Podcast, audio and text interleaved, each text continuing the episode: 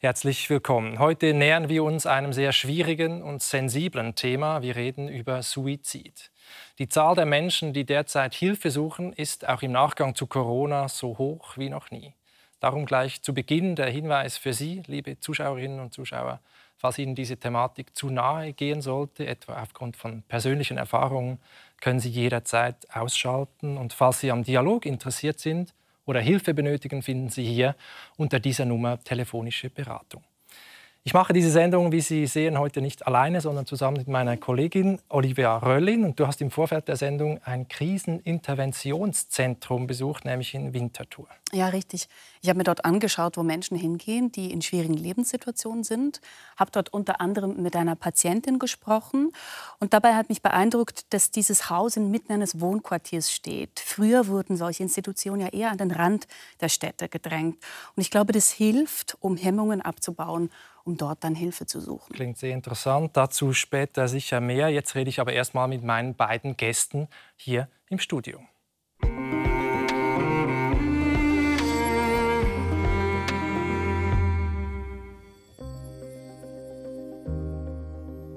Ja, bei mir sitzen Dorothee Arnold Krüger, Historikerin, evangelische Theologin und Expertin für ethische Fragen am Lebensende. Und Matthias Bormuth, Humanmediziner, Philosoph und Experte für ethische Fragen rund um die Psychiatrie. Herzlich willkommen Ihnen beiden. Vielen Dank für die Einladung. Ja, Suizid, ich habe es gesagt, ist ein sensibles äh, Thema, je nach persönlichem Bezug. Ähm, welche Nähe haben Sie denn persönlich zu diesem Thema, wenn ich fragen darf. Frau Arnold Krüger. Als Theologin und als Pfarrerin ähm, kommt man mit diesem Thema in verschiedener Weise in Kontakt. Einmal auf der theoretischen Ebene, man setzt sich damit auseinander, natürlich auch im Rahmen des Studiums und in den Fragen, die sich da rund um das Thema Suizid auch stellen. Dann aber auch in der Praxis. Als Pfarrerin ist mir das in verschiedenen Kontexten begegnet, das Thema einmal formuliert auch als Sterbewünsche in verschiedenen Gesprächen. Mhm. Aber ich war mit dem Thema Suizid auch konfrontiert, dann ganz akut in Situationen, wenn ich dazu gerufen wurde, nachdem sich Menschen suizidiert hatten, ähm, in die Situation hinein oder dann auch im Rahmen von Bestattungen. Um mit den Hinterbliebenen, mit den Angehörigen dann, dann zu sprechen genau. und sich um die zu sorgen. Genau, um, mhm. diese um diese Situation auch aufzufangen um die Menschen in dieser Situation auch zu begleiten. Ja, über diese ganz wichtige Perspektive der Angehörigen, der Hinterbliebenen werden wir ja gegen Ende der Sendung äh, noch sprechen. Wie ist das bei Ihnen, Herr Baumert? Ich habe anfangs als Arzt sozusagen Suizide mitbekommen in der Klinik als junger Assistent.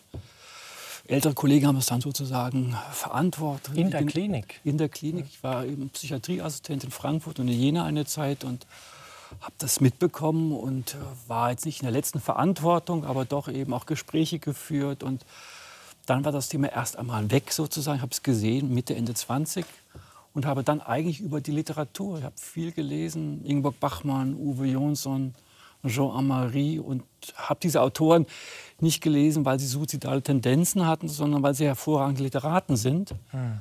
Und für mich war das spannend, dass diese Leute, die dann alle mehr oder minder suizidal geendet sind, in ihrer Literatur die Motive, ihre Motive zu leben so plastisch dargestellt haben, dass für mich wichtig wurde, das sind Leute, die zerstören sich am Ende selbst, aber sie haben Motivlagen, die ungeheuer nachdenklich stimmen und die für uns wahrzunehmen, zumal sie gut dargestellt sind in der Literatur. Können Sie ein Beispiel, ein Beispiel, nennen? Ja, Uwe Jonsson zum Beispiel, der sich zu Tode trinkt nach einer tiefen Lebenskrise. Seine Frau hat ihn verraten, seines Erachtens. Er schreibt die Skizze eines Verunglückten. Er hat jahrelang einen Schreibblock. Er sitzt alleine, er schreibt, er trinkt jeden Abend. Er stirbt mit 49 Jahren und eigentlich an diesem Vertrauensverlust, an diesem Verlust einer gemeinsamen Welt, die er mit seiner Frau hatte. Mhm. Er war hochphilosophisch, ein Freund von Hannah Arendt in New York. Und man spürt, da ist ein Mann, der fanatisch ist, ein Urprotestant, der genau schreibt und an diesem Verrat sozusagen scheitert. Mhm. Ideale hatte, die nicht eingelöst werden und keinen Weg sozusagen Verzeihen zu suchen. Kontakt, sie leben fast zehn Jahre noch zusammen. Also auch eine innere Vereinsamung. So, das ist auch ein wichtiges Motiv. Ja. Ganz entscheidend, Verzweiflung mhm. auf einem sehr hohen Niveau. Mhm. Mhm. Ich meine, Suizid ist immer noch ein tabuisiertes Thema. Man spricht zu selten darüber. Es ist schwierig, darüber zu sprechen, auch Schwächen äh, zuzugeben äh, im beruflichen Umfeld und so weiter. Aber es ist ein großes, ein wichtiges Thema. Also Zahlen der Weltgesundheitsorganisation zeigen, dass weltweit mehr Menschen sterben an Suizid als an Gewalt oder an, an Krieg. Das ist sehr eindrücklich. Und das Tabu hat, glaube ich, auch einen sehr tiefen Grund in uns. Also viele haben, glaube ich, dieses Grundgefühl, dass das falsch ist, dass das nicht vorkommen sollte, dass sich jemand das Leben nimmt. Der Philosoph Karl Jaspers sprach sogar von einem existenziellen Schaudern, das uns packt, wenn wir davon äh, mitbekommen, dass sich jemand das Leben genommen hat. Was, was steckt hinter diesem Gefühl oder woher kommt dieses Gefühl? Dieses Schaudern hat sicherlich auch damit zu tun, dass Menschen, wenn sie sich suizidieren, eine Grenze überschreiten, die Menschen normalerweise eher zurückschrecken lässt, nämlich die Grenze ihres eigenen Lebens. Und diese Grenze überschreiten Menschen, die sich suizidieren, aktiv. Und das ist schon ein Gefühl, das, äh, glaube ich, sehr gut beschrieben ist mit dem existenziellen Schaudern. Und gleichzeitig, wenn ich noch einmal aus der Perspektive der Angehörigen auf einen Suizid schaue, dann ist natürlich damit eine ähm, sehr plötzliche und sehr große Fremdheitserfahrung verbunden. Denn die Person, die sich suizidiert hat, ist für die Angehörigen zumindest in dem Akt des Suizids und sicherlich auch in dem Prozess, der dazu geführt hat, meistens völlig fremd. Mhm. Dieses große Warum. Genau. Die Frage, das Rätsel, das, Genau. man, das sich dann auch stellt. Warum hat die das getan? Mhm. Ja. Ich würde auch sagen, bei Jaspers ist ja so, das Schaudern ist das eine, das Erschrecken darüber, aber zum anderen auch die Möglichkeit der Vereinzelung als Positivum.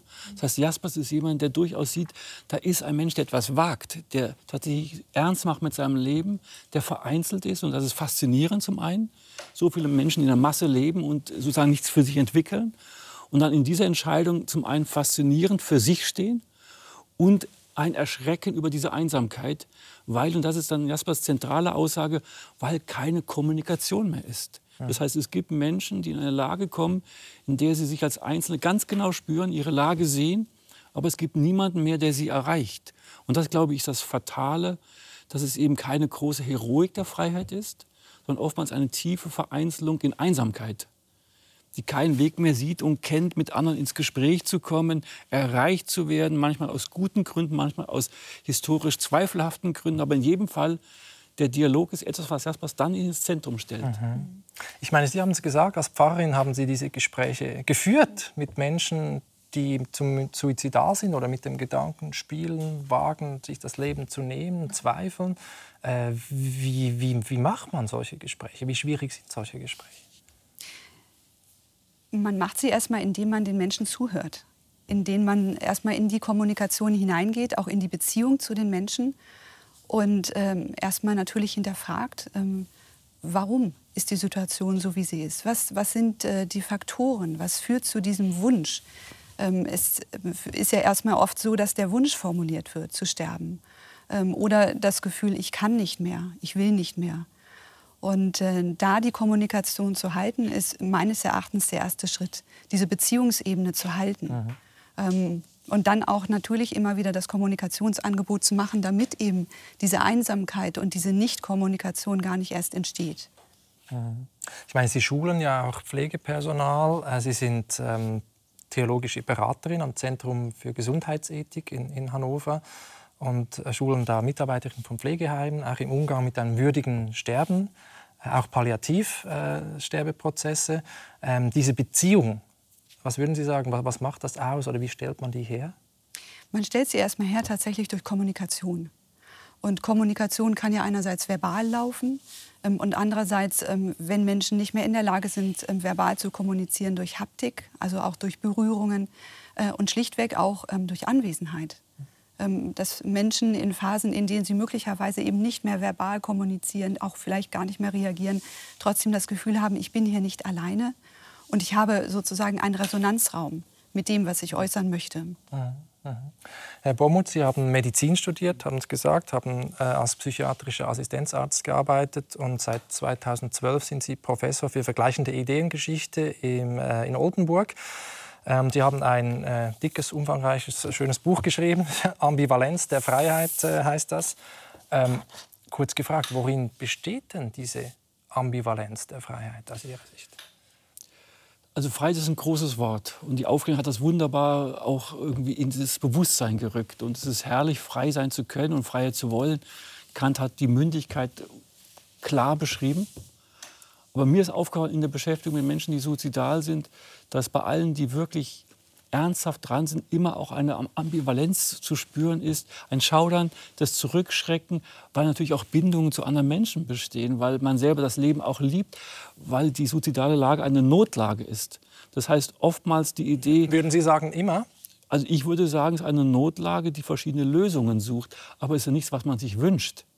Es ist doch nicht so, dass man sagt, es ist wunderbar, dass das geht, sondern es ist eine Notlage. Und es kann als Notlage einen Moment der Freiheit bedeuten, die Würde zu bewahren, einer terminalen Krankheit etwas entgegenzusetzen, das Leben noch kontrollieren zu können. Das sind alles nachvollziehbare Motive, aber immer in der Not. Und das, glaube ich, wird manchmal nicht gesehen, wo die Freiheit so betont wird. Ich meine, es gibt ja dieses wunderbare Buch Goethes Werther für Wolfgang Herrndorf, der vor zehn Jahren Suizid begangen hat nach einer schweren Krankheit, war das ein wichtiges Buch. Und wenn man das genau liest, und Herrndorf hat es genau gelesen, dann sieht man, dass Goethe sich eigentlich von der Heroik der Freiheit im Liebesschmerz abgrenzt und deutlich macht, dass Werther in der zweiten Hälfte des Buches eigentlich sich hineinbegibt in diese Liebesdramatik, seine Arbeit hinter sich lässt, das heißt normale Stützen des Lebens. Und Herrndorf, dieser Schriftsteller, sucht die Struktur und merkt, wie sie ihn ganz, ganz lange stabil hält. Das heißt, es ist wirklich Freiheit, heißt ja auch gestalten zu können. Und wenn ein Mensch die Chance hat, eine Struktur im Leben zu haben, muss er nicht aus dem Leben gehen. Bei Herrndorf am Ende dann durchaus, als der äh, Tumor so schwer ist, dass er nicht mehr kontrolliert arbeiten kann, dann die Er schreibt ja auch so ein Tagebuch, ein ja. Protokoll. Genau, sehr eindrücklich. Kaum sehr ein besseres Buch als Arbeit und Struktur, weil er in einer lakonischen, saloppen Sprache zum einen seinen Zustand beschreibt, die hohe Sensibilität, über die Literatur nachdenkt als einen Kommunikationsraum mhm. und dann doch Schritt für Schritt darauf zugeht, aber nicht depressiv ist, mhm. bis zum Ende arbeitet. Mhm. Ich meine, das ist, glaube ich, der entscheidende Punkt, wenn wir von Freiheit reden. Es hat nie klar, ist es wirklich ein freier Akt oder ist es irgendwie aus einer Notsituation, ist es aus einem inneren Zwang, ist es aus einem äußeren Zwang, ist es aus einer Krankheit, ist es Symptom der Krankheit, der Suizidwunsch, einer psychischen Störung und so weiter. Und man sieht bei vielen Suizidversuchen, die nicht geklappt haben, dass die Menschen später sehr froh sind mhm. darum, dass das nicht geklappt hat. Ähm, und ein solches Beispiel haben wir mitgebracht. Daniel Göring, der im Rahmen der Kampagne Reden kann retten seine Geschichte erzählt hat. Wir hören ihm mal kurz zu.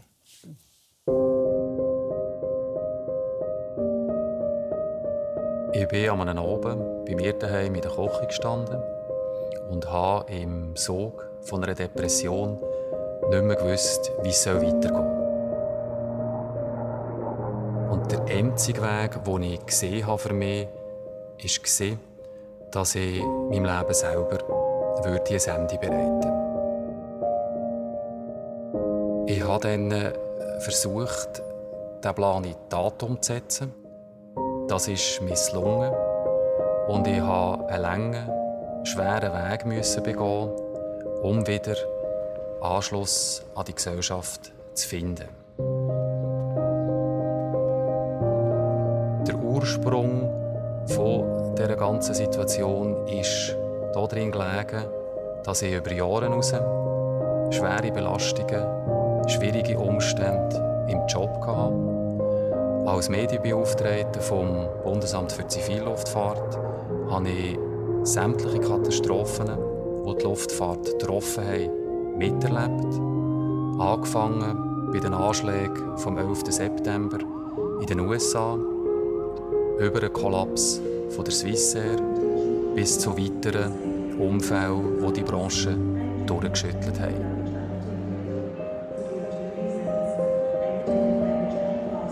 Ich habe dann äh, die Stelle gewechselt und musste feststellen, dass der Druck nicht kleiner sondern noch grösser geworden ist, insbesondere weil das wirtschaftliche Umfeld sehr anspruchsvoll und schwierig war.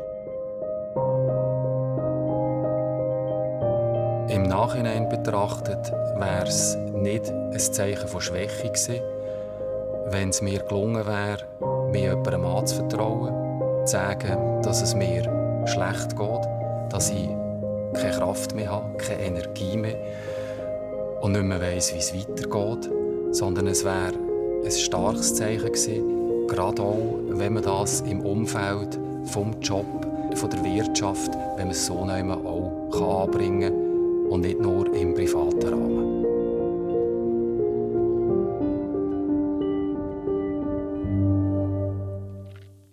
Ja, sehr berührend. Ich darf sagen, dass es Daniel Göring heute wieder gut, gut geht. Ähm, aber es zeigt, glaube ich, etwas, über das wir schon gesprochen haben, nämlich die Kommunikation und auch diese Stärke, Schwäche zu zeigen, könnte man paradoxerweise sagen. Ja, und es zeigt vor allem auch, dass es den Suizid an sich gar nicht gibt, sondern es gibt so viele Suizide oder Suizidversuche, wie es Menschen gibt, die sich mit dem Gedanken tragen oder eben auch Suizid begehen oder versuchen, Suizid zu begehen. Und gleichzeitig zeigt es auch ähm, aus, oder wie vielschichtig das Angehen und der Gedanke vor einem, einem Suizid sein kann, aus welchen unterschiedlichen Quellen sich dieser Prozess auch speisen kann. Mhm. Ähm, und gleichzeitig zeigt es natürlich auch die Wichtigkeit von Kriseninterventionsmöglichkeiten, von Begleitangeboten und auch von Möglichkeiten, niedrigschwellig zu kommunizieren. Genau, und diese Angebote haben ja sehr zugenommen ähm, und das ist wahrscheinlich auch gut, um diese Hürde abzubauen, ähm, darüber zu reden. Wir haben eine Grafik vorbereitet, die zeigt, dass ähm, die Suizide in den letzten Jahren äh, gesunken sind, äh, Jahrzehnten. Wir sehen das hier von 1999 bis 2021. Grün die Männer, violett die Frauen pro 100.000 äh, Personen. Ähm, blau in der Mitte ist der Durchschnitt. Mhm. Äh, was auffällt, äh, Frau Arnold Krüger, ist, dass es viel mehr Männer sind. Mhm. Warum ist das eigentlich so? Mhm. Es sind viel mehr Männer in den Statistiken und wenn man die Statistiken betrachtet, ist es so, dass der Anteil der Männer steigt, ähm, je älter ähm, die Menschen werden. Mhm. Das heißt, man kann also pauschal sagen, ähm, in den älteren äh, Alterskohorten oder hochaltrigen Alterskohorten äh, sind deutlich mehr Männer zu finden, die sich suizidieren als Frauen. Mhm. Das könnte natürlich äh, zum einen zu tun haben mit dem Umgang mit Fragilität, mit Vulnerabilität, also auch mit Gebrechlichkeit, die sich ja einstellt im höheren Alter. Ähm, und der Frage, wie Männer ähm, Unterstützungs- und Begleitangebote wahrnehmen. Gleichzeitig dann auch die Frage, wie sind Männer sozial? Das heißt weniger als Frauen? Möglicherweise weniger, mhm. offenbar weniger. Mhm. Frage ist auch, ähm, wie geht das mit dem Selbstbild der Männer einher? Wir hatten es eben in dem Einspieler, dass er gesagt hat, das hat meinem Selbstbild gar nicht entsprochen ähm, überhaupt irgendwie Hilfe in Anspruch zu nehmen oder auf den Gedanken zu kommen, dass ich in einer Situation sein könnte, in der ich Unterstützung brauche. Mhm. Und gleichzeitig ist natürlich auch die Frage, in, äh, wie sind Männer in diesen Altersphasen sozial verortet? Welche soziale Netze haben sie? Äh, in denen sie diese Gedanken oder dieses Gefühl von Einsamkeit überhaupt ähm, formulieren können. Mhm. Ich meine, diese Zahlen, die sinkende Kurve ist auch ein bisschen trügerisch, muss man sagen, in der Schweiz, weil die Anzahl der assistierten Suizide, also Beihilfe zu Suizid, die haben, die haben zugenommen. Über das werden wir auch noch sprechen in, in dieser Sendung. Ähm, jetzt bei den, ja. Ich habe den Eindruck, das war in dem äh, Clip auch gekommen, das Wort Anvertrauen. Ich glaube, das Wort Vertrauen ist was Ungemeines. Ja? Es ist ja was, äh, da ist ein Mensch, dem geht es schlecht. Und ihm war ja auch eine Mischung zwischen, klar sagt das Außen, irgendwas streckt mich an. Es war aber auch eine Depression. Also man sucht da Gründe und ein anderer hätte das alles ganz gut genommen. Ne? Es ist deutlich, da ist eine depressive Sache, die er gar nicht richtig versteht. Aber dann sich jemand anvertrauen zu können, Vertrauen. Und das, glaube ich, ist ja auch für alle gesunde Menschen, für jeden Menschen ungeheuer wichtig, bestimmte Menschen zu haben, denen man sich anvertrauen kann, ohne dass es respektlos ist. Also das, glaube ich, ist, es wird ja oft gesagt, ja kommen Sie und wir haben Angebote und Krisenintervention und psychologische Beratung. Aber ich glaube, es gibt eine natürliche Scham des Menschen. Und ich glaube, die Kunst, Vertrauen zu wecken, ohne zu nahe zu rücken, das, glaube ich, ist das enorm Wichtige, was wir benötigen. Dass Leute wissen, sie können etwas sagen, auch verhüllt vielleicht sagen, ohne sich nackt machen zu müssen um überhaupt einen Fuß in die Tür zu kriegen, genau. um was sagen zu können. Weil jeder hat doch eine Scham, äh, so wie man sich anzieht und nicht nackt durch die Landschaft läuft, möchte man sich auch nicht psychisch ausziehen müssen, Richtig. seelisch nackt machen müssen, bloß machen müssen, weil man weiß, viele Menschen gehen damit schlecht um. Genau das war, glaube ich, auch das Motiv. Äh in Winterthur dieses Kriseninterventionszentrums, das meine Kollegin Olivia Röllin im Vorfeld besucht hat. Mhm. Ähm, sie ist da hingegangen und hat ähm, mit dem leitenden Arzt äh, gesprochen und mit einer äh, Klientin. Und äh, wir hören mal da kurz rein. Herr Eckert, Sie sind äh, leitender Arzt hier im Kriseninterventionszentrum kurz KIDS in Winterthur, wo Menschen ohne Voranmeldung hinkommen können in schwierigen Lebenssituationen. Warum ist dieses Angebot hier so wichtig? Das Angebot ist aus unserer Sicht wichtig, weil Leute niederschwellig zu uns kommen können. Äh, wir haben unter anderem das Angebot des Walk-ins, das heißt, Leute können wirklich direkt bis an die Türschwelle kommen in der Krise, anklopfen, bekommen Hilfe. Aber auch äh, der klassische Modus unseres Kriseninterventionszentrums, dass man sich meist vorab telefonisch meldet, kurz mit einem Gespräch. Vielleicht gibt es auch ein Vorgespräch, wo evaluiert wird, ob dann eine Aufnahme stattfindet. Ähm, das sind, denke ich, äh, wichtige Bausteine einer, einer, Gesundheitsversorgung für die Leute hier. Mhm. Und es ist ja in einem Wohnquartier situiert. Ich bin zuvor auch im Haus rumgelaufen. Es wirkt nicht wie eine Klinik. Das ist bewusst so gemacht. Das ist bewusst so gemacht. Die ursprünglichen Konzepte äh, sind natürlich so gewesen, dass man äh, die psychiatrischen Interventionen auch häufiger gemeindeferner äh, gelagert hat. Das ist noch aus, den, aus der Mitte des letzten Jahrhunderts wahrscheinlich kommen, vielleicht sogar noch älter. Und im Grunde mit den Jahrzehnten sind sozusagen die betroffenen Menschen auch immer weiter äh, dahin gerückt, wo sie eigentlich herkommen, nämlich aus dem, aus dem Kern der Gesellschaft. Und das ist sowas hier letztendlich. Wir sind mitten im Wohngebiet, da wo die Menschen, die betroffen sind, eben halt auch sonst eigentlich leben würden. Wer sind denn die Menschen, die hierher kommen? Was sind ihre Anliegen und kommen die jeweils alleine? Die kommen vielleicht jetzt. Gesagt, zwei Drittel der Leute kommen alleine, ein Drittel kommt in Begleitung von Freunden, Partnern, Familie. Und das ist eine extrem heterogene Gruppe. Es sind Leute, die jetzt wirklich akute Krisen haben. Die kommen wegen Problemen an der Arbeitsstelle, in Partnerschaften. Manche bringen schon eine Geschichte mit psychiatrischen Erkrankungen mit. Also das Bild ist recht bunt. Also in dem Fall nicht die schweren psychischen Erkrankungen. Ja, also die Leute, die hierher kommen ins Kriseninterventionszentrum, haben durchaus der Name sagt es Krisen und ich würde vom Schweregrad wahrscheinlich schon sagen, dass die irgendwie zwischen 40, 50 bis 70 Prozent von einer Maximalbelastung vielleicht sogar, die sie vertragen können, durchaus mit hierher bringen. Mhm. Und wir würden versuchen, das hier aufzufangen. Äh, es gibt ein Erstgespräch, die Leute können hier bei uns sein, das ist ein ganz wichtiges Element. Sie können sich frei bewegen. Das heißt, die Tür vorne ist offen, die Leute können hier gehen, sich abmelden, wieder zurückkommen. Genau das bedeutet auch, dass wir Leute mit einer schweren Suizidalität hier eben nicht versorgen können, weil das auf Absprache funktionieren muss. Das Haus ist einfach zu groß, äh, das Angebot ist zu niederschwellig, das müsste man dann stationär machen. Mhm. Und wenn jemand jetzt hier aufgenommen wird, was sind die nächsten Schritte? Wenn jemand hier aufgenommen wird, wird es ein Vorgespräch geben.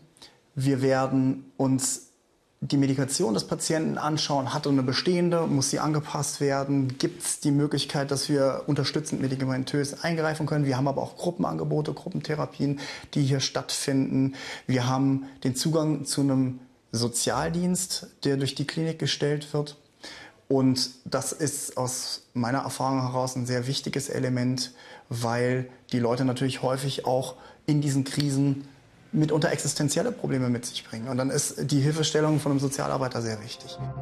Im Vorfeld meines Besuchs hatten wir angefragt, ob wir mit einem Patienten oder einer Patientin sprechen können. Eine junge Frau hat sich dazu bereit erklärt, unter Wahrung ihrer Anonymität natürlich. Jetzt sind Sie seit vorgestern hier im Kriseninterventionszentrum Kizi. Was für eine Situation sind Sie denn hierher gekommen? Ich bin hier angekommen aus einer beruflichen Notlage, weil mir gekündigt worden ist. Und das hat mir eigentlich den Boden unter den Füßen weggezogen. Welches Angebot hilft Ihnen da am meisten? Was mir momentan am meisten hilft, dass ich Zeit habe für mich, um auch gewisse administrative Sachen zu erledigen und überhaupt zu schauen, wie es weitergeht mit mir. Wie haben Sie denn von dem Angebot erfahren? Ich habe das Angebot schon kennt von früher. Ich war als Jugendliche schon mal da gewesen. Darum habe ich gewusst, dass ich mich da melden kann. Und welche Erfahrungen haben Sie jetzt in diesen drei Tagen bis jetzt gemacht? Äh, bis jetzt sehr positiv. Ich bin sehr gut aufgenommen worden, auch von den anderen Patienten, auch von den Pflegern. Also man ist eigentlich, es ist immer rund um die Tour jemand da für einen. Ja. Was gibt den Menschen in solchen Situationen insgesamt Halt und Hoffnung? Jetzt äh, gibt es da auch sowas wie Ressourcen, äh, die Religion oder den Glauben betreffen? Religion und Glaube ist sicher für manche Leute eine Ressource. Ich habe das auch in den Jahren als Psychiater erlebt, dass es durchaus auch eine Bürde sein kann für Leute. Es gibt wie beides. Das ist sehr situativ unterschiedlich und man wird es wahrscheinlich nicht so über einen Kamm scheren können. Ja, also es ist ein ambivalentes Bild und man muss es sich sehr individuell anschauen. Mhm. Insgesamt sagt die Statistik ja, dass die Suizidzahlen in der Schweiz rückläufig sind, außer bei einer Gruppe, nämlich den jungen Frauen unter 20. Warum ist das so? Das ist tatsächlich so. Ähm, wir sehen seit Jahren eigentlich, dass die vollzogenen Suizide zwei- bis dreifach höher sind bei den Männern als bei den Frauen. Auch hier im Kids? Ähm, gesamthaft in der Psychiatrie. Mein Eindruck ist, dass seit der Corona-Krise die psychische Gesundheit ein relevanteres Thema geworden ist gesellschaftlich. Ist das auch Ihr Eindruck? Man hat den Eindruck im Nachlauf, in den Monaten, jetzt vielleicht dann sogar auch in den Jahren nach der Pandemie, dass die Menschen schneller, belasteter, erschöpfter sind. Mhm. Das würde ich definitiv so sagen. Ja. Mhm. Vielen Dank. Ja, hohe Belastung, Erschöpfung, das ist auch ein Thema für die Jugendlichen. Wir haben gesehen, die junge Frau. Ähm, es gibt Zahlen von Pro Juventute, aber auch von Kinder- und Jugendpsychiatrien, die sagen, jede elfte jugendliche Person hat schon versucht, sich das Leben zu nehmen. Ist eine unglaublich hohe Zahl. Wie können wir mit, mit Hilfe von Präventionsmaßnahmen ganz unterschiedlicher Art das verhindern? Diese Gruppe der Jugendlichen oder der 15- bis 25-Jährigen ist ja eine Gruppe, die in den letzten Jahren, so meine Beobachtung, doch noch mal sehr in den Fokus der Suizidprävention gerückt ist.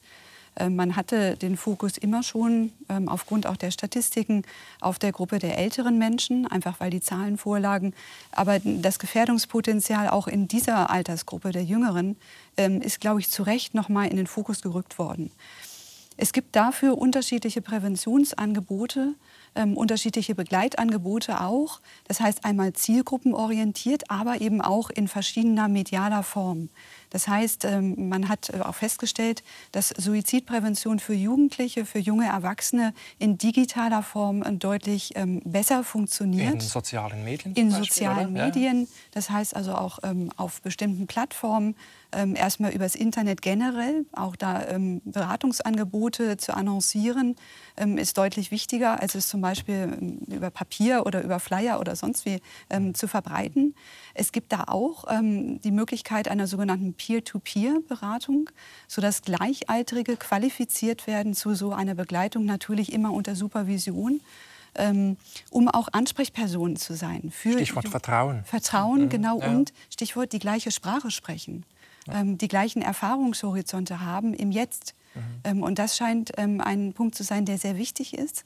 Und äh, wenn man den Studien ähm, oder wenn man auf die Studien schaut, dann sieht man auch, es ist sehr effektiv.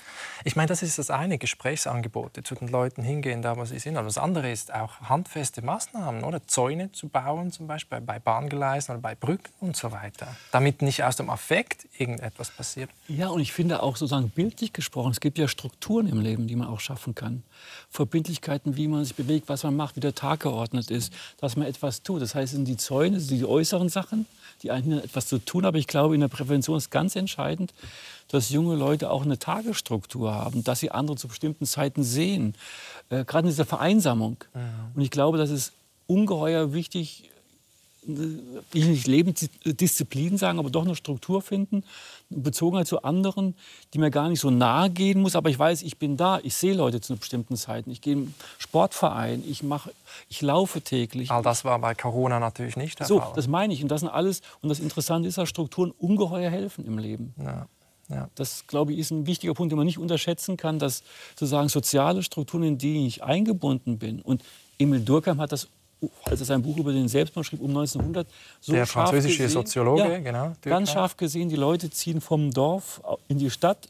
Es gibt ein unglaublich tolles Angebot. Sie haben neue Berufe, sie sind isoliert, sie haben mehr Bewegungsfreiheit, aber sie haben noch keine Strukturen, mit der größeren Freiheit umzugehen. Das heißt, ganz pragmatisch ist das Wunderbare der Moderne, der Erweiterung unserer Möglichkeiten, eine Herausforderung, die Strukturierung nötig macht. Und auch die gesamte neue Internetwelt ist ja eine, wo ich unglaublich viel kann.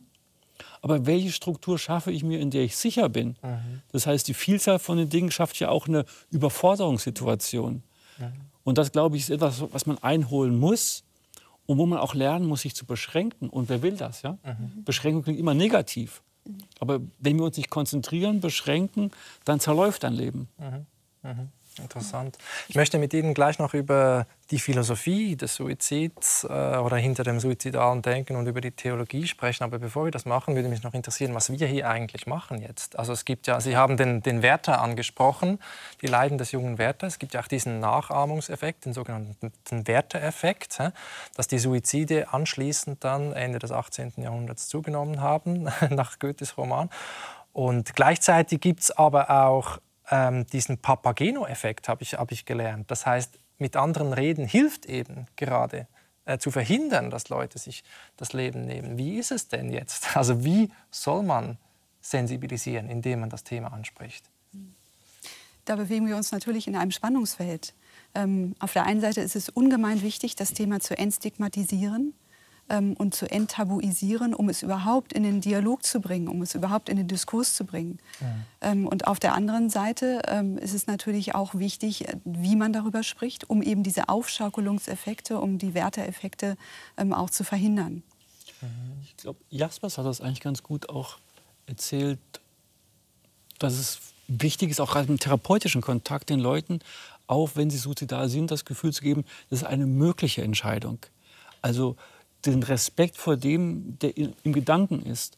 Und das, glaube ich, ist dann diese Spannung, dass man zum einen Respekt hat, da ist jemand, der ist auf einem Weg und auch zuhört und trotzdem zugleich auf der Seite des Lebens selber steht. Das ist wie eine therapeutische Spaltung, die man hinbekommen muss, zu zeigen, man respektiert den anderen, aber man möchte ihm wie in einem guten Dialog woanders hin. Aber nicht über den Tisch ziehen, sondern wirklich überzeugen. Und das Gespräch selber ist ein erster Ansatz, dass das Gespräch lohnen kann. Das heißt, wenn ich Vertrauen mit jemandem entwickle, Vertrauensbasis habe, dann kann ich ihn respektieren, aber ich bin Schritt für Schritt auf dem Weg, ihn eventuell auf die andere Seite zu bekommen. Mhm. Dass es das kein Tabu mehr ist, äh, sondern eine Möglichkeit, für die man aber Gründe geben muss und mit der man sich intensiv auseinandersetzen muss. Ja, und dass es eine Arbeit ist zusammen.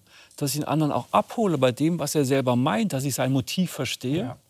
Und nicht jetzt so billig, ich verstehe hin und her, sondern wirklich genau sein und dann trotzdem sagen, ich kann das nachvollziehen, aber ich meine, das Leben hat gute Gründe, weiter gelebt zu werden. Mhm. Und die aber auch im Gespräch nicht einfach äh, sagen, sondern auch im Gespräch entwickeln zusammen. Und es ist eine sehr feine Balance zwischen Nähe und Distanz in solchen Gesprächen. Also ganz wichtig auch zu, zu vermitteln, ich bin offen und ich höre das auch, was du mir sagst. Ich höre auch ähm, den Wunsch, ich höre die Not. Ähm, und gleichzeitig diese Distanz auch zu wahren im Sinne dessen, was einem gesagt wird und was einem auch anvertraut wird. Mhm. Denn es ist etwas höchst Persönliches, das eben aus guten Gründen oft nicht in den Familien besprochen wird, nicht kommuniziert wird. Ähm, Oftmals ist es in der Betreuung von Menschen, die Angehörige durch Suizid verloren haben, so, dass einem gesagt wird, ähm, er oder sie hat vorher nie darüber gesprochen, hat sich aber natürlich mit dem Wunsch auseinandergesetzt und in vielen Fällen den Suizid dann auch vollzogen. Mhm. Das heißt, es ist ungemein wichtig, diese, ich will es mal sagen, neutralen Anlaufstellen wie Kriseninterventionszentren, wie Telefonseelsorge, wie digitale Angebote zu haben, an die sich Menschen schnell und unkompliziert wenden können und in denen sie erst einmal auch gehört werden, mhm. ähm, eben in, in diesem sehr gut austarierten Verhältnis von Nähe und Distanz. Mhm. Lassen Sie uns jetzt ein bisschen über die Geistesgeschichte sprechen. Äh, wie wir über den Suizid heute nachdenken, hat ja viel zu tun äh, mit der Vergangenheit, wer uns geprägt hat. Auch die Religion natürlich, auch philosophische Ideen von Platon bis heute. Ähm, jetzt schreibt der Philosoph Walter Benjamin am Anfang des 20. Jahrhunderts, äh, dass der Suizid die Quintessenz der Moderne sei, Herr Bormuth? Wie muss, das ist ein starker Satz. Ach ja. Wie muss ich das verstehen? Ja, Benjamin ist ein origineller Kopf, der gern gute Sätze macht. Ähm, und sicherlich steckt da viel drin, aber auch viel Übertreibung.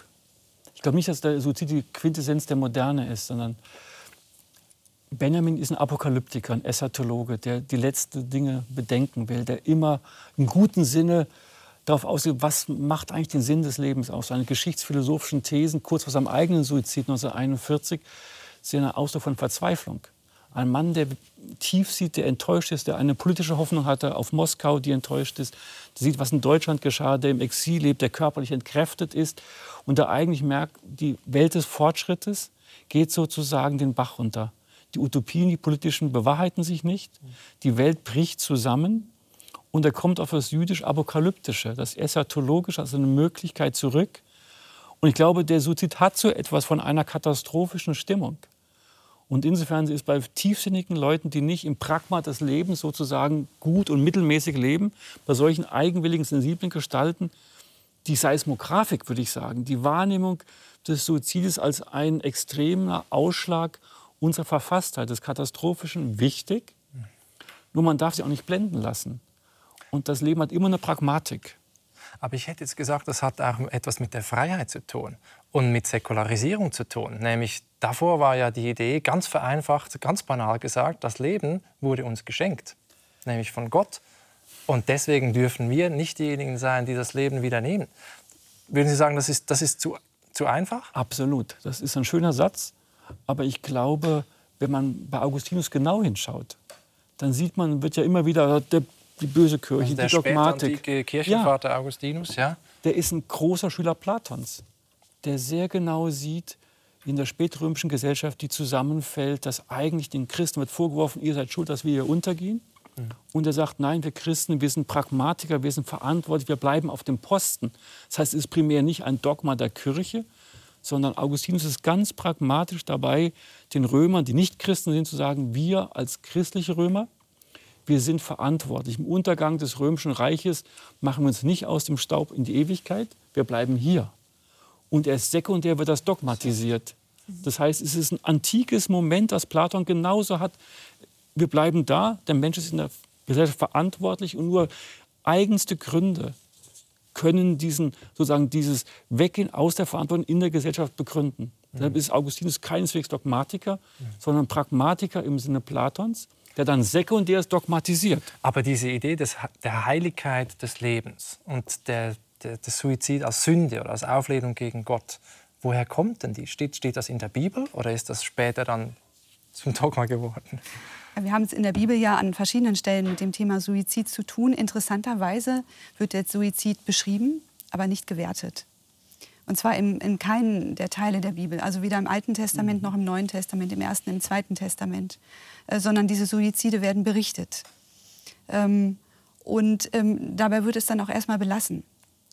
Ähm, bei Augustin ähm, kann man zum ersten Mal sehen, ähm, auch in Abgrenzung übrigens zu den, zu den Märtyrertoden, äh, die ja auch ein, ein Thema der Zeit waren, äh, die Augustin da vorgenommen hat, diese Abgrenzung, ähm, dass der Suizid von ihm oder das Thema Suizid angewendet wird auf das fünfte Gebot des Dekalogs. Du sollst nicht töten. Und dieses Gebot wurde bezogen auf alle Menschen, die gesamte Menschheit und eben auch auf den Menschen selbst, der damit adressiert ist. Es war erstmal ein Gebot, das auch ähm, im Sinne einer Gesellschaftsordnung ähm, gedacht worden war. Und hier wird es eben sowohl auf den anderen als auch auf den Menschen selbst bezogen, mhm. der angesprochen ist. Mhm. Und das ist schon ähm, eine Gedankenfigur, die dann sehr prägend wurde. Das heißt, dass der Suizid unter diesem Tötungsverbot ähm, erst einmal gefasst wurde. Mhm. Überhaupt steht diese Zeit, glaube ich, wenn man diese Begrifflichkeit sich einmal klar macht, ähm, im Grunde genommen ein Dreischritt, den man beobachten kann. Selbstmord, Freitod, Suizid. Ähm, also Selbstmord sehr abwertend, ja, das Urteil, genau. Freitod fast schon glorifizierend, verherrlichend. Und, und Suizid, Suizid, dann neutral. neutral ja. Und Selbstmord ähm, natürlich beschreibend eine Situation beim Suizid immer. Täterin und Opfer sind eine und dieselbe Person. Und beim Thema Selbstmord oder beim Begriff Selbstmord steht natürlich der Täter, die Täterin im Mittelpunkt. Und das ist eine Perspektive, die lange Zeit sehr prägend war. Die sehen wir beim, bei Augustin dann eben in dieser Aufnahme des fünften Gebotes. Ähm, später dann Thomas von Aquin äußert sich auch noch mal zum Thema Suizid. Damit sind wir dann schon im Hochmittelalter. Ähm, er differenziert es aber noch mal anders aus. Er sagt also, Suizid, er lehnt ihn ab. Und zwar aus drei Gründen. Ein individualethischer Grund, weil sich das, äh, der Suizid eben gegen den, das Leben des Einzelnen wendet, durch den Einzelnen. Ein sozialethischer Grund, auf die Gemeinschaft bezogen. Der Suizid ähm, verstößt im Grunde genommen gegen die Ordnung der Gemeinschaft. Das ist ein Gedanke, den wir auch bei Aristoteles schon finden, da gewendet auf die Polis. Und dann ist das ähm, ein Stadtstaat, die genau, Gemeinschaft? Genau. Und ähm, als drittes dann eben das, der Verstoß gegen die Schöpfungsordnung, gegen die Schöpfungstheologie.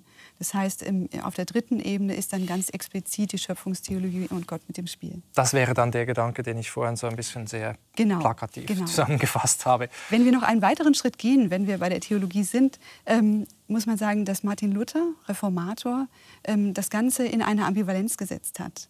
Ähm, natürlich kannte er die Tradition zum Thema Suizid. Ähm, er kannte auch und hat das auch formuliert, die sogenannte Satansbesessenheit derjenigen, die sich suizidieren.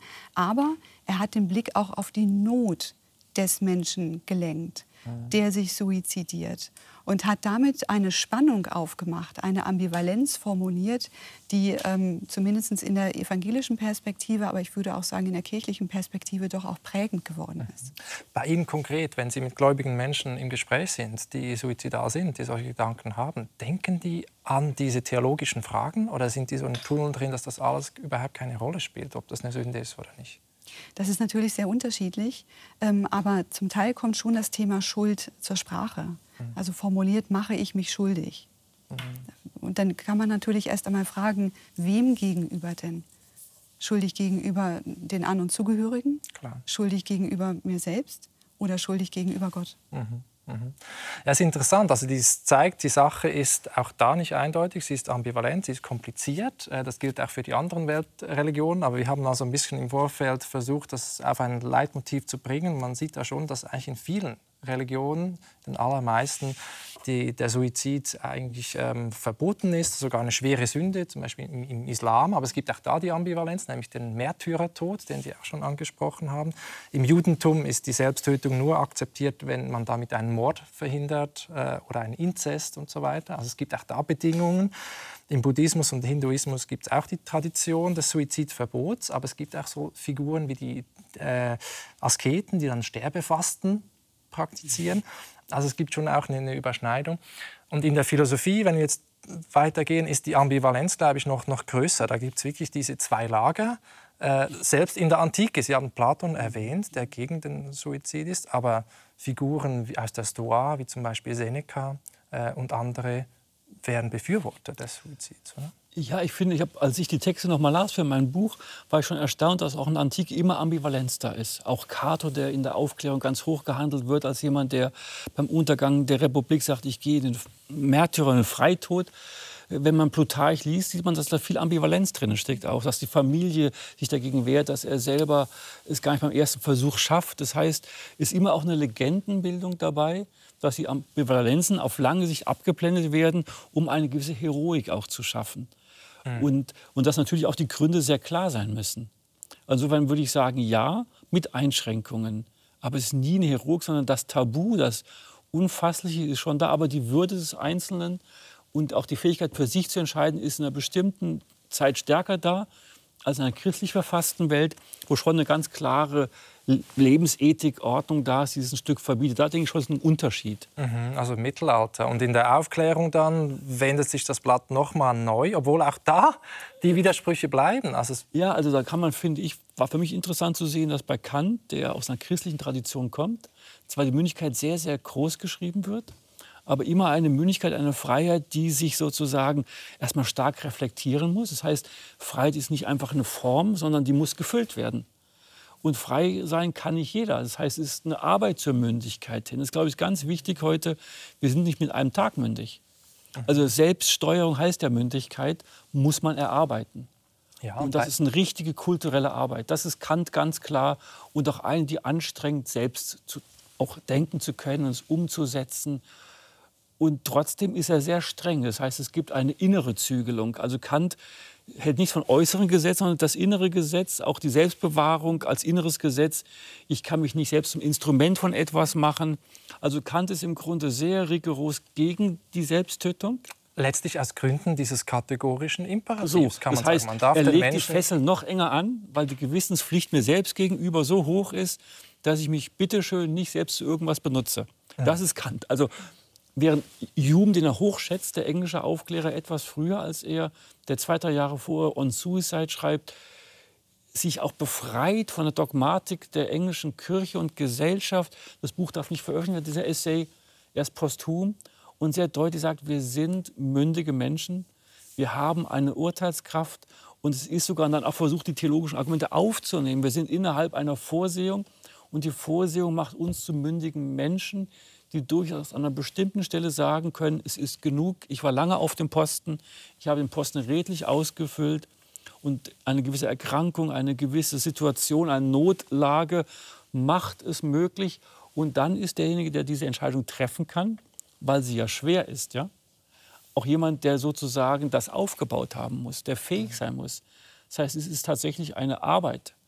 Und insofern ist er jemand, der nicht diese kantische Selbstzügelung hat, sondern eigentlich ist es eine Möglichkeit, die durchaus die Mündigkeit des Einzelnen, vor allen Dingen auch, dass niemand ihn an dieser Stelle hineinreden darf. Dass keine Kirche mehr sagt, du darfst es nicht, das verboten. Und Schopenhauer hat sich ungeheuer aufgeregt, dass das Buch nicht erlaubt ist, dass die englische Kirche, das Land der Aufklärung sozusagen, so rigide ist. Und ich glaube, mein Eindruck ist, dass die Kirche sehr genau gespürt hat, hier kommt eine Selbstständigkeit ins Spiel, die sozusagen Religiosität als Gemeinschaft, als Gesellschaftsphänomen in Frage stellt, aber eigentlich nicht als Phänomen Einzelner. Da glaube ich, ist der Punkt, Religion Einzelner ist immer auch was sehr Mündiges, aber nicht als Gesellschaftsphänomen. Da glaube ich, ist der Unterschied. Und das wurde ja auch aufgenommen. Im 19. Jahrhundert ähm, wurde natürlich auch in der Theologie ähm, mit diesen ähm, philosophischen Erkenntnissen gearbeitet ähm, und hat sich da auch niedergeschlagen. Also bei Schleiermacher und auch in anderer Weise. Oder Bonhoeffer. Bonhoeffer dann im 20. Jahrhundert, genau. Das heißt, wir sehen da ähm, dieser Gedanke der Freiheit, ähm, gerade in Bezug auf Suizid, eingebracht durch Schopenhauer, durch Nietzsche, ähm, findet dann auch ihre Resonanz in der Theologie. Noch nicht so formuliert, Interessant. aber natürlich dann auch in der Formulierung von Selbstbestimmung, ähm, die ja auch in der Theologie ein, ein, ein Pol ist, äh, dieses Spannungsverhältnisses, mit dem wir dann umgehen. Und sogar eine Rückkopplung auf Augustin. Also Bonhoeffers Ethik sagt, es gibt die Gewissensentscheidung des Einzelnen.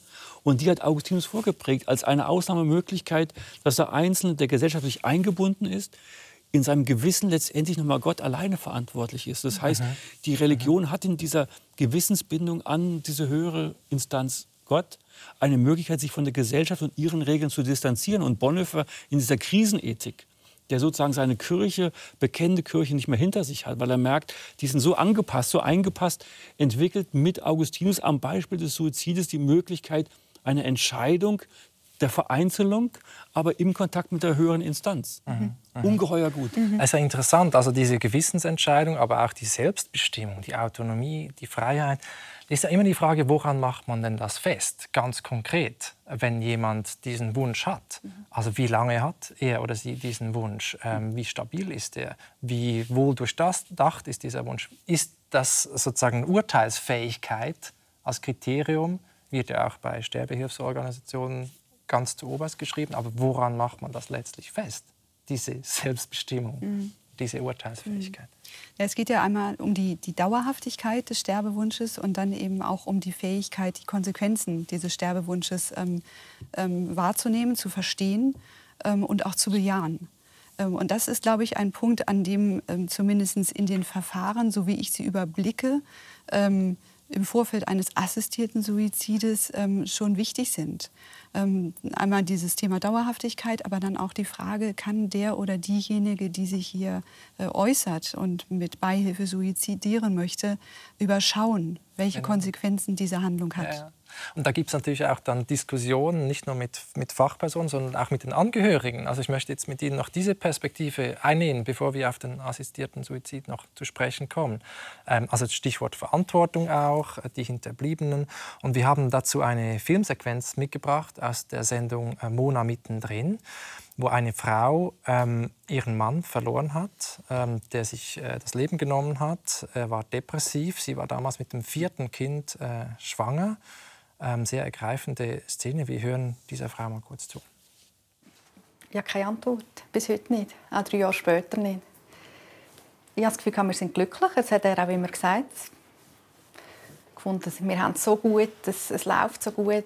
Ja. Und das war der Grund, warum er gefunden hat, komm, wir probieren es doch noch mal mit dem vierten. Ja, er hat das vierte Kind wählen. Ja, das war sein grosser Wunsch. Ich habe gefunden, mit dem ja, ist das machbar. Ja. Und von einem Tag auf den anderen ist aus dem glücklichen Menschen völlig in sich gekehrter, völlig anderer Mensch geworden. Und wie nicht mehr erkennst. Bist du hässlich mal auf ihn? Ja, fest.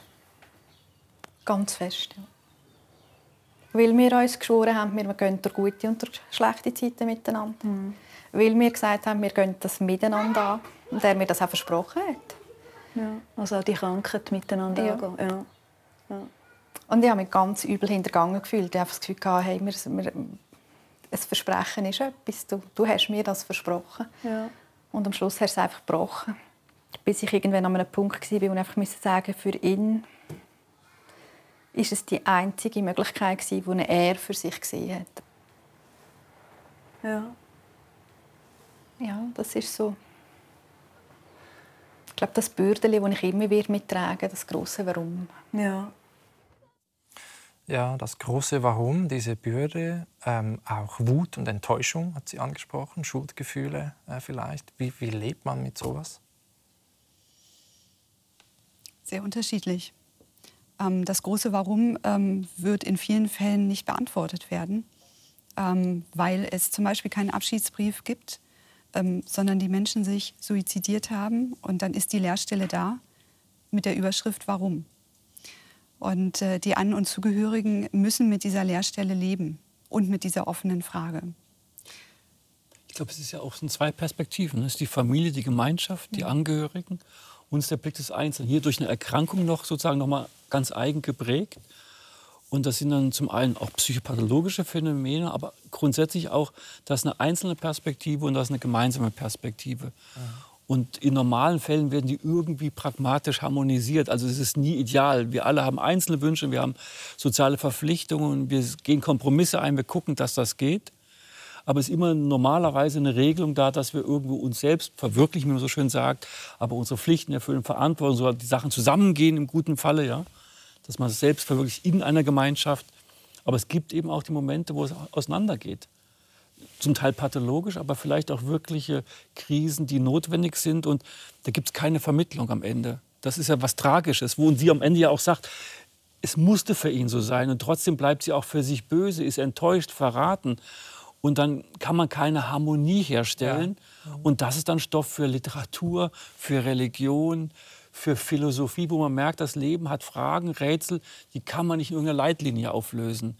Die kann man nicht irgendwie harmonisch integrieren in etwas Schönes. Sondern da ist das, was Jasper Schauder nennt. Ne? Es gibt diese Versöhnung nicht. Ja, und wo man es gibt diese, diesen Widerspruch. Nein. Einfach, und die Frau spricht ja, spricht ja in einer sozusagen laienphilosophischen Sprache. Ne? Das große Warum, das, sind ja, das ist ein Stoff für ein Theaterstück, wo man spürt, diese Knappheit, die ist ja so betroffen, die macht ja keine großen Worte. Aber man merkt diesen wenigen Sätzen, wie das drei Jahre später in ihr wühlt. Und die sind keiner Weise zur Ruhe gekommen, fühlt sich alleingelassen. Ne? Und jetzt müsste man ihn hören sozusagen. Ne? Also seine innere Not, die er damals verspürt hat.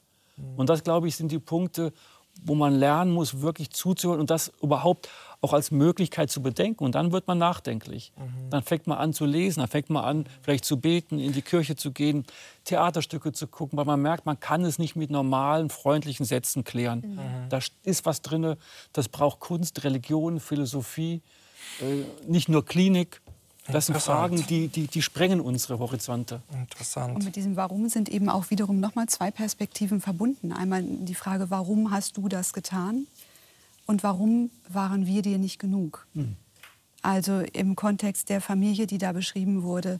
Warum waren dir die Kinder, die du dir ja mit mir gewünscht hast, nicht genug? Mhm. Ähm, warum war dir die Fürsorge nicht genug und äh, die Versprechen, die wir uns einander gegeben haben? Aber da ist letztlich immer dieser Abgrund, das Fremde, der andere als das ganz Schaudern. Fremder. Genau. Das Schaudern. Ja. Es ist ja, in der Schweiz gibt es ja ähm, andere Wege, das zu tun, sich das Leben zu nehmen, sich zu suizidieren. Ähm, dass man das ankündigen kann mit Sterbehilfsorganisationen wie Exit oder Dignitas, ähm, den assistierten Suizid. Äh, da gibt es zwei unabhängige Gutachten, die zeigen müssen, dass der Sterbewunsch äh, stabil ist, dass er wohl überlegt ist. Wir haben das alles, es gibt diese fünf äh, Kriterien. Ähm, aber selbst da äh, macht man das nie alleine, sondern immer auch zusammen mit den An Angehörigen oder oft. Und äh, wir haben noch mal ein Beispiel mitgebracht, wo es zu einem Konflikt kommt zwischen einer älteren Frau, äh, die aus dem Leben gehen möchte mit, mit Exit, und ihrer Tochter. Ähm, wir schauen diesen Beitrag mal gemeinsam an. Immer häufiger möchten besonders ältere Menschen lieber sterben, als unter Schmerzen leiden und von intensiver Pflege abhängig sein so wie Claire Müller. Es ist einfach die Einsicht, dass es Zeit ist, weil alles schwächer wird. Oder? Und dank unserem Wohlstand und unserer Chemie wird man so uralt. Das ist ja nicht, das ist nicht normal. In den armen Ländern wäre das, das nicht. Das Leben hat dann Sinn, wenn es bestimmt wird. Und ich denke, wenn jemand krank ist, schwer krank, behindert, dann ja. Aber einfach altersbedingt finde ich das nicht gut. Nein. Aber wenn du genug hast vom Leben. Und wenn ist genug? Ja, das Gefühl, das kannst du nicht haben. Sie wissen, dass sie ihren Nächsten damit auch wehtun, mit dem, was sie vorhaben. Aber das kann ich nicht begreifen. Tut ihnen dann nicht weh, wenn ich so verblöde da oben tut das nicht mehr weh. Hä? Ja, das tut schon mehr weh. Eben. Also. Aber, aber, du verblödest jetzt nicht gerade, bist immer noch so gut zu werden. Ja, aber das, das kommt das kann man nicht bestimmen. Ich merke doch, wie das der Geist auch nachgeht, nur Körperkraft. Ich merke doch das. Ja, eben, da musst du selber entscheiden. Aber du eben. musst nicht nur an dich denken, du musst auch an uns denken. Für uns ist das nicht Nein, ganz einfach. Nein, ich muss gehen. Ich ja. muss den Entscheid treffen. das ist doch wahr. Eine sehr rührende, bewegende Szene. Frau Arnold Krüger, wie beurteilen Sie diesen Entscheid dieser älteren Frau aus der Sicht eines äh, christlich-religiösen Weltbildes? Also zunächst mal finde ich, dass dieses Beispiel zwei Ebenen sehr schön zeigt. Einmal von der, von der älteren Frau ähm, letztlich ja die Frage, wann holt der liebe Gott mich endlich ein? Und das ist eine Frage, ähm, mit der man öfter konfrontiert wird. Mhm. Ähm, Im Kontext der alten Seelsorge oder auch in anderen Kontexten. Ähm, auch verbunden damit der Aspekt der Lebensdatheit. Die sie ja auch. Sie hat genug. Sie es hat genug. genug. So. Das hat sie formuliert. Genau. genau. Mhm. Das ist die eine Ebene. Und die andere Ebene ist die Ebene der, der Kinder, hier der Tochter. Das heißt auch der An- und Zugehörigen die, das, äh, die diese Frage gar nicht stellen würden, wann holt der liebe Gott dich endlich heim, sondern sagen, äh, du bist da und wir möchten dich behalten, wir möchten dich in unserem Kreis behalten, wir möchten diese Lehrstelle nicht haben. Mhm. Und wir möchten da auch nicht der Zeit vorgreifen, so wie die Tochter das ja auch formuliert hat. Jetzt noch nicht. Mhm. Und das ist, glaube ich, ein Gefühl, das ja deutlich zum Ausdruck gekommen ist. Und hier prallen im Grunde genommen zwei Zeiten aufeinander. Aber wer bestimmt dann letztlich, wann genug ist? Und ist das eine Entscheidung, die jemand alleine fällt? Oder ist das immer eine kollektive Entscheidung? Also, ich finde, vor drei Jahren ist mein Vater gestorben mit 90 Jahren. Und bei meiner Schwester hat er noch gelebt zuletzt und sehr frommer Christ, ein ganz feiner Mensch, der sehr innerlich war. Und am Ende tatsächlich sagte, ich habe genug, quält mich nicht. Und dann mit meiner Schwester mit als Geschwister besprochen, dass dann quasi keine künstliche Ernährung mehr stattfindet. Also sozusagen äh, langsam schwächer werden, aber geistig ganz klar. Und das war so berührend zu sehen, dass er sich schon innerlich umgedreht hatte. Wir waren alle zu Besuch noch und wir sprachen und er hörte zu. Aber er hat sich schon sozusagen umgedreht und ist in seiner religiösen Haltung langsam in die Ewigkeit gegangen und war auf dem Weg. Und er hatte schlicht mit 90 genug.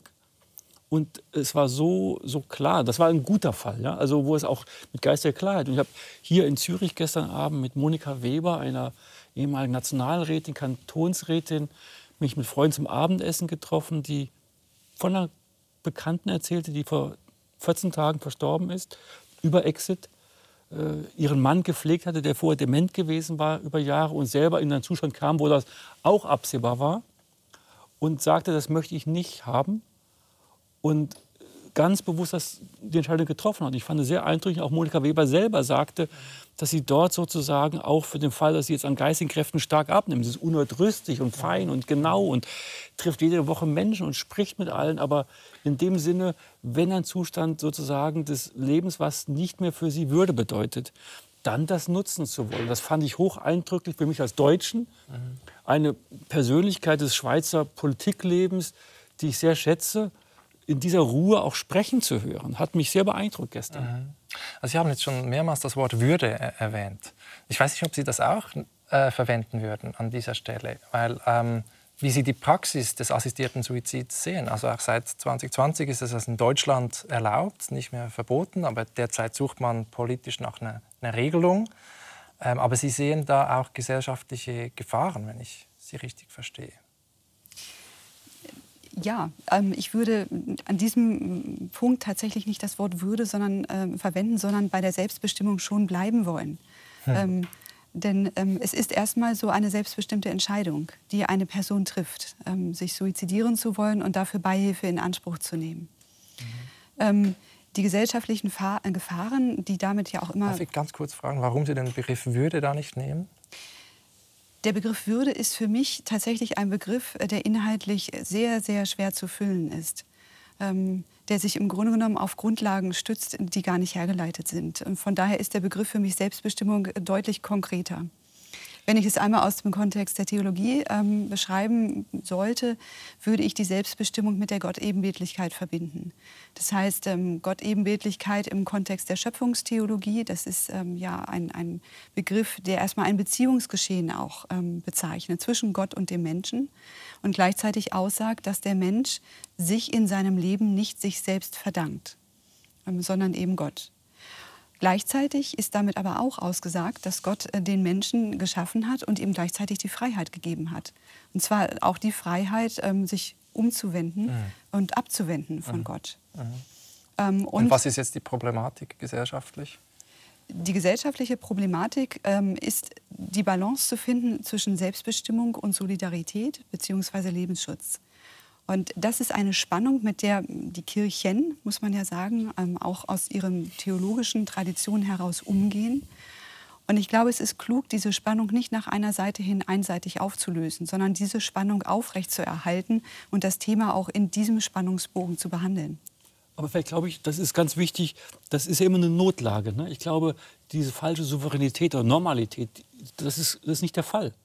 Die Dame war ja verzweifelt, die ihren Mann in der Demenz gepflegt hatte und selber auf einmal merkte. Und ich glaube, es gibt keine Normalität und es gibt keine Balance. Es ist was Tragisches da drin, was, was erschrecken lässt.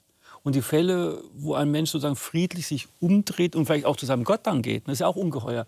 Also wie ein Mensch friedlich sterben kann heute, das ist ja auch eine Kunst.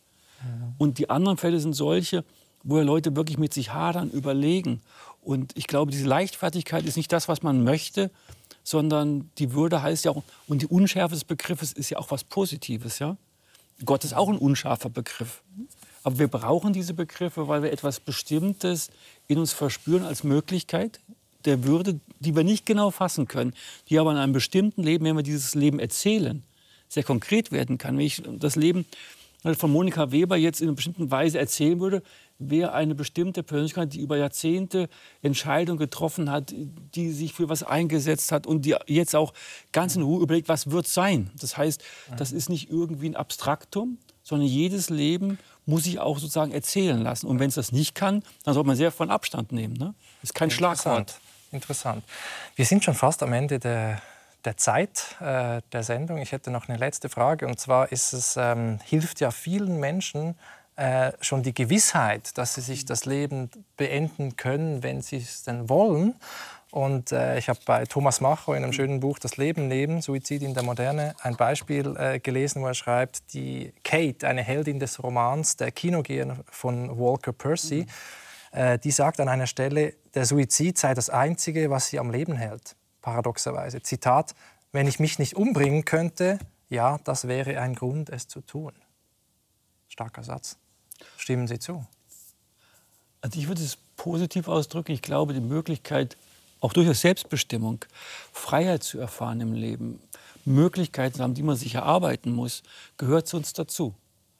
Und, aber Freiheit heißt doch immer, man ist in einem Kontext, in dem man auch gebunden ist. Das heißt, ich bin nur frei, wenn ich auch weiß, ich bin gebunden.